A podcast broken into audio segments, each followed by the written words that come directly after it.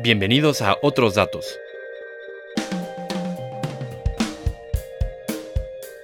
Un podcast de periodismo, no de opinión.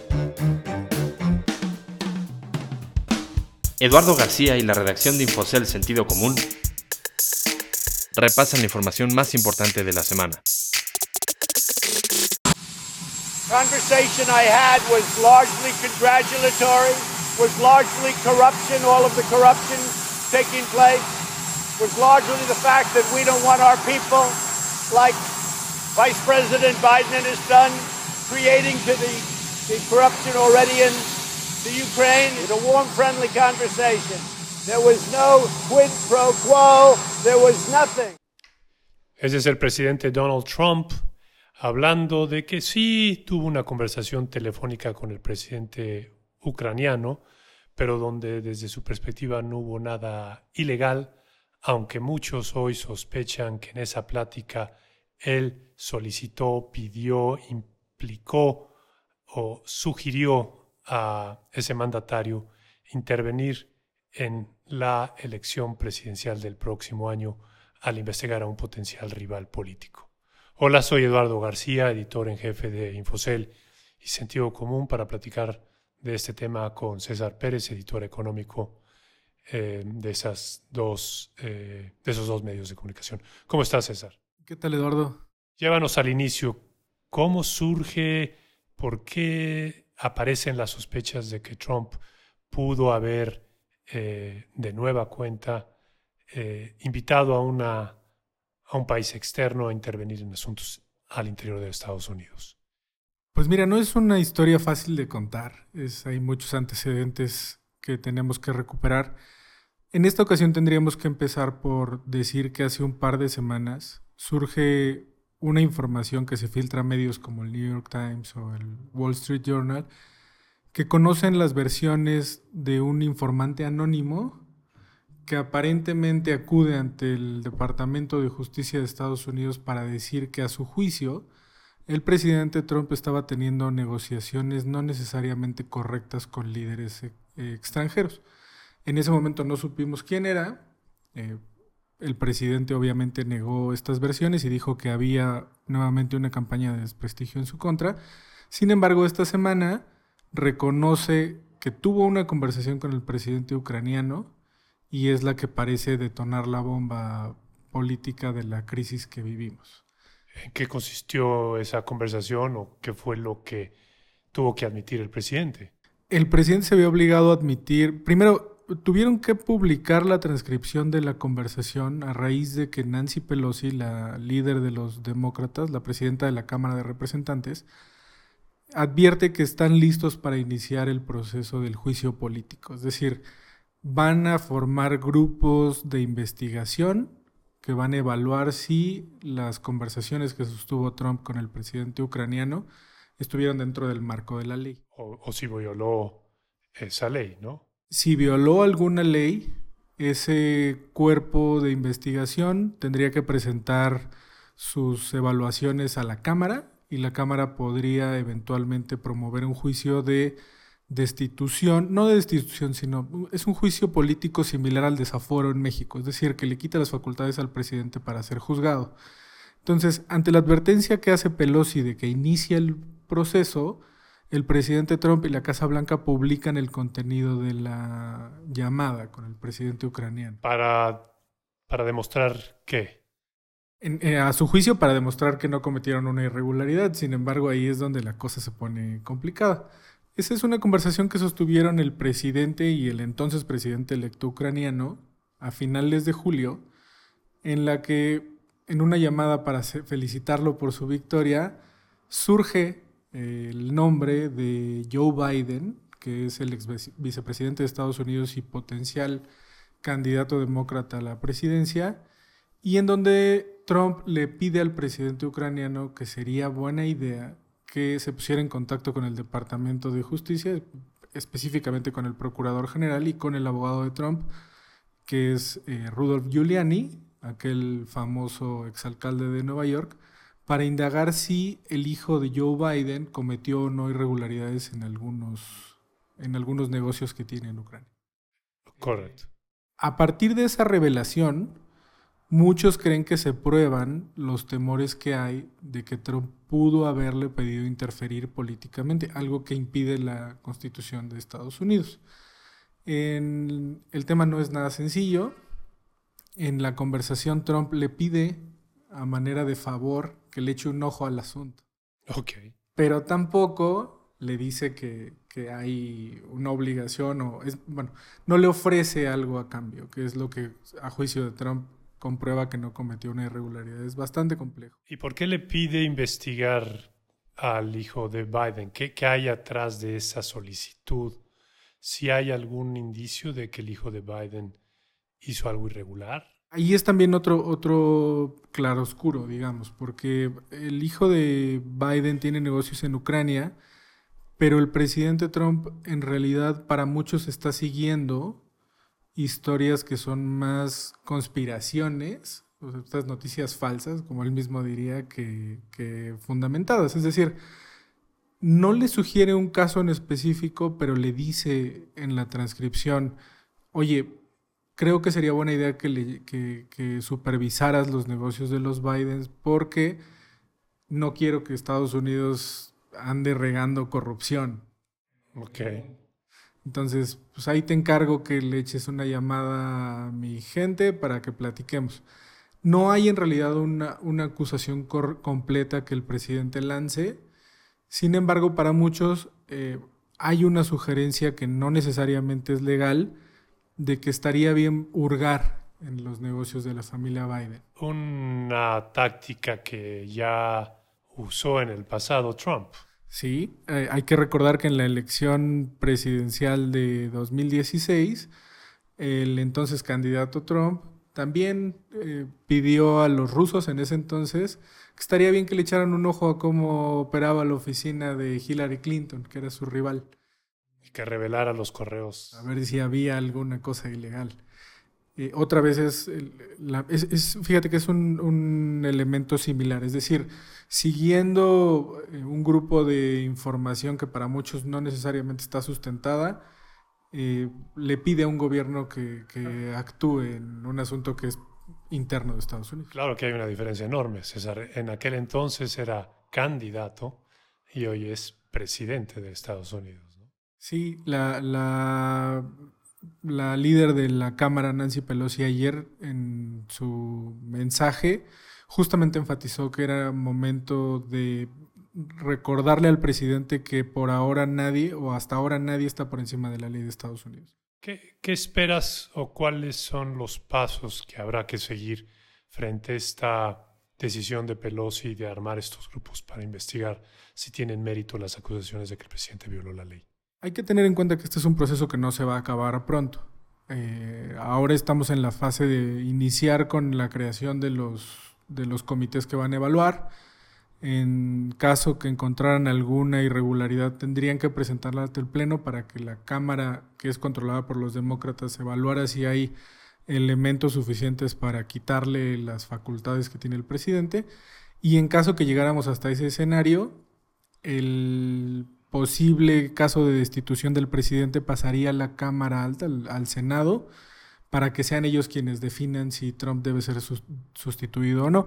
En ese caso todavía se complica un poco más, porque en el Senado el Partido Republicano, que es el partido de Trump, tiene mayoría. Que no es el caso en la Cámara Baja. No, en la Cámara Baja tienen la mayoría los demócratas, que son los rivales de Trump. Y ya hay el respaldo suficiente en la Cámara Baja para, una vez que llegue las conclusiones de estos comités de estudiar el caso y probablemente sugerir el juicio político? En la Cámara Baja sí, porque necesitan mayoría simple y ahí la tienen los, los demócratas. En el Senado la cosa se va a poner más compleja porque para la destitución se necesitan las dos, dos terceras partes de la Cámara, algo que es muy difícil que logren. ¿Algo más que quieras agregar, César? ¿El impacto, un posible impacto de esto para México? Pues sí, nada más tener presente que este, esta crisis política que enfrenta el presidente puede complicar algunos aspectos de su agenda. En el caso de México sería determinante ver cuál es la evolución de las negociaciones para aprobar el TEMEC, que es el acuerdo de libre comercio en Norteamérica, porque algunos creen que los demócratas podrían endurecerse aún más y frenar el paso de, esta, de este nuevo marco comercial de Norteamérica. O posponer la discusión en las cámaras. O por, por lo menos posponerlo. Pues muchas gracias, César. Gracias, Eduardo.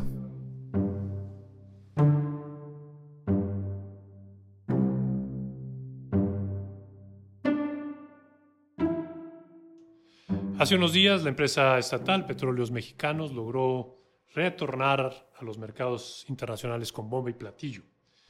La empresa recabó la nada despreciable suma de 7.500 millones de dólares con la venta de tres bonos. El presidente Andrés Manuel López Obrador y su secretario de Hacienda y Crédito Público, Arturo Herrera, interpretaron el regreso de Pemex a los mercados y el monto de la transacción como un símbolo de la confianza que tienen los inversionistas locales e internacionales en Pemex y la economía mexicana. Eh, nuestra posición es muy sólida.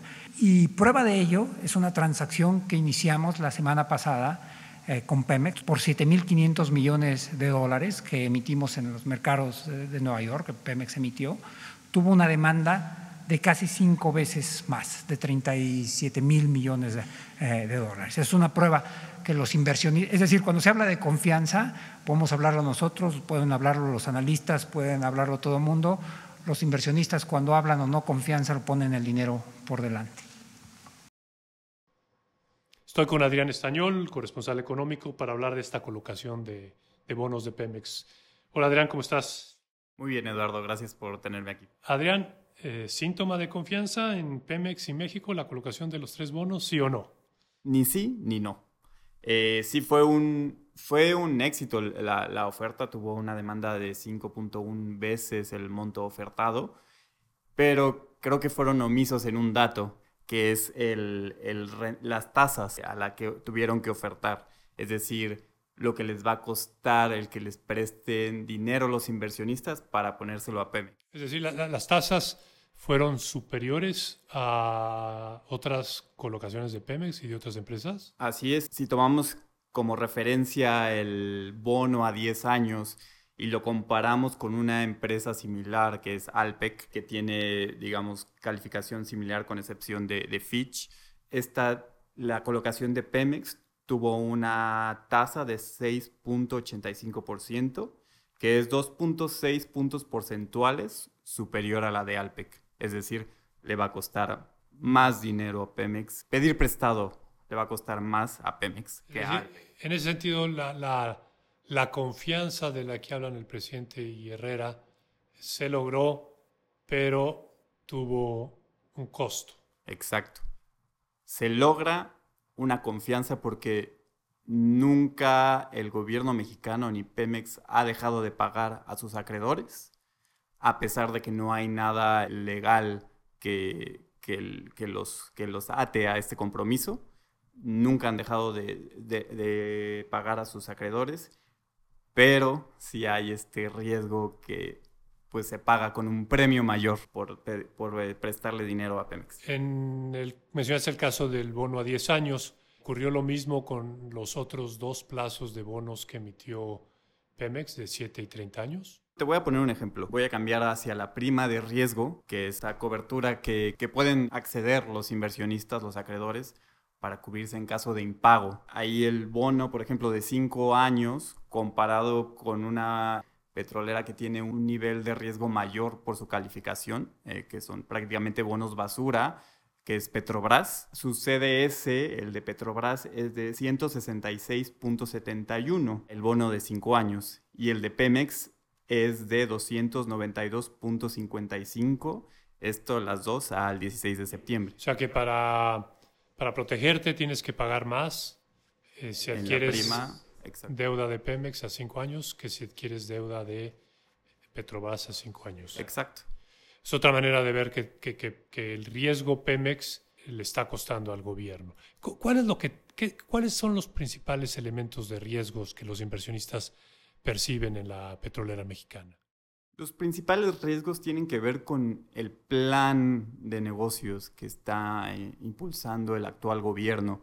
Este no ha convencido a los inversionistas. En el presupuesto prácticamente nada cambia de este, de este plan inicial que se eh, anunció anteriormente.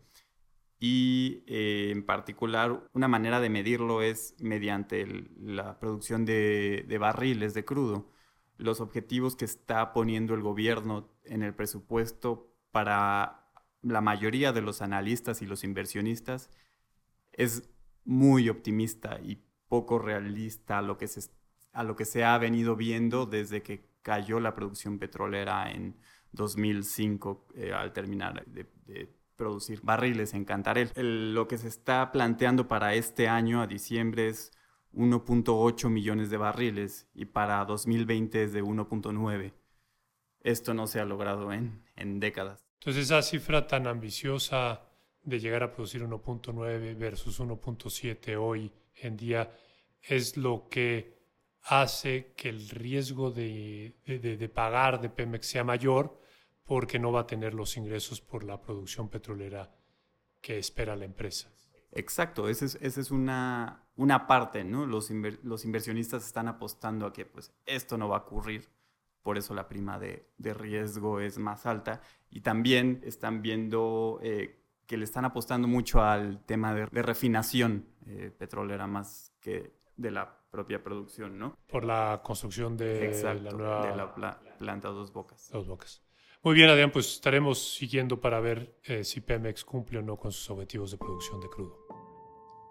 Claro que sí. Hasta luego.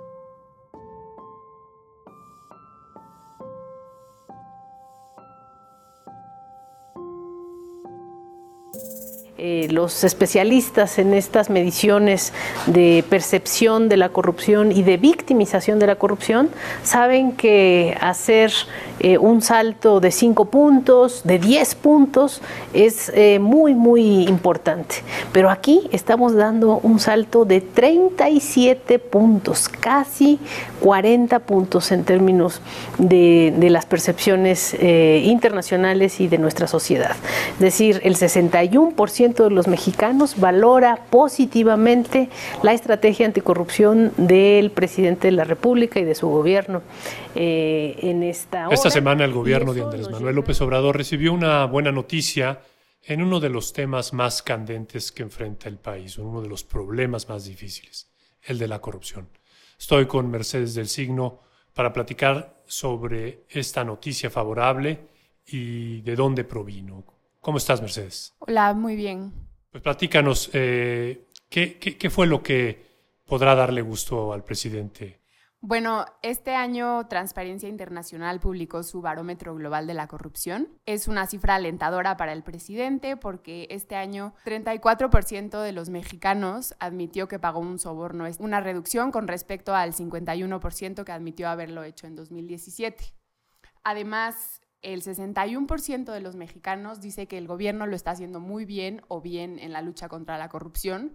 Esto también representa un cambio de perspectiva con respecto a lo que pensaban en el gobierno de Peña Nieto, donde 24% de los mexicanos consideraban que, el gobierno hacía una lucha efectiva contra la corrupción.